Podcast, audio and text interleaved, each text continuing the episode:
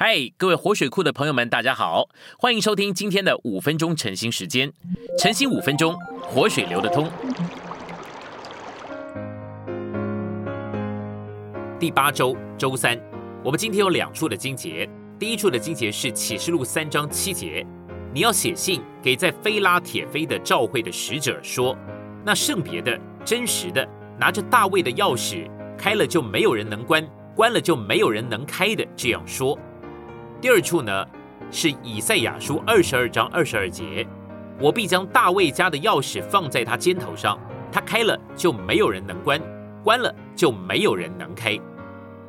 我们来到信息选读，当神创造了人，他就派人管理一切的受造之物，这指明了神的心意是要人有管制权，可以在地上来代表神。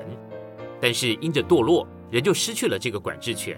而后来再也没有完全恢复过，只等到神的选民以色列人进入美地，建造了圣殿以后，这个管制权才再度出现。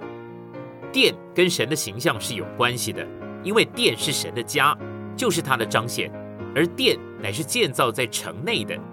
殿象征着神的彰显，而城象征着神的管制权。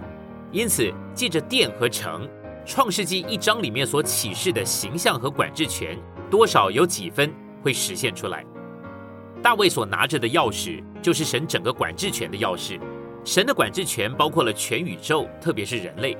这个管制权有一把钥匙，这把钥匙归给那一位曾经为了国度征战，而且为了圣殿预备一切的人所有。这个人的名字就是大卫。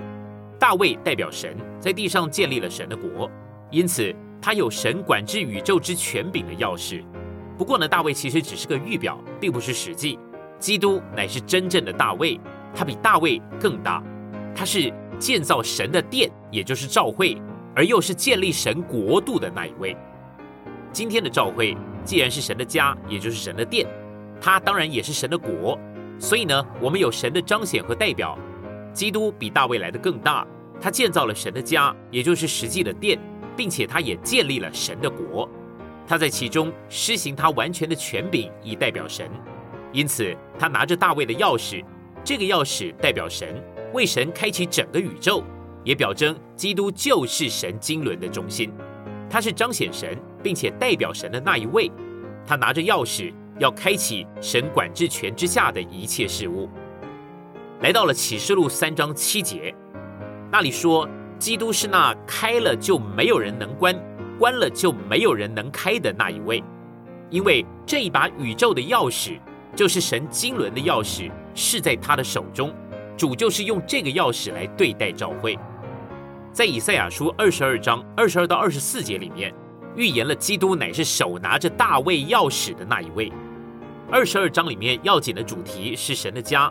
我们如果考量二十二章的上下文。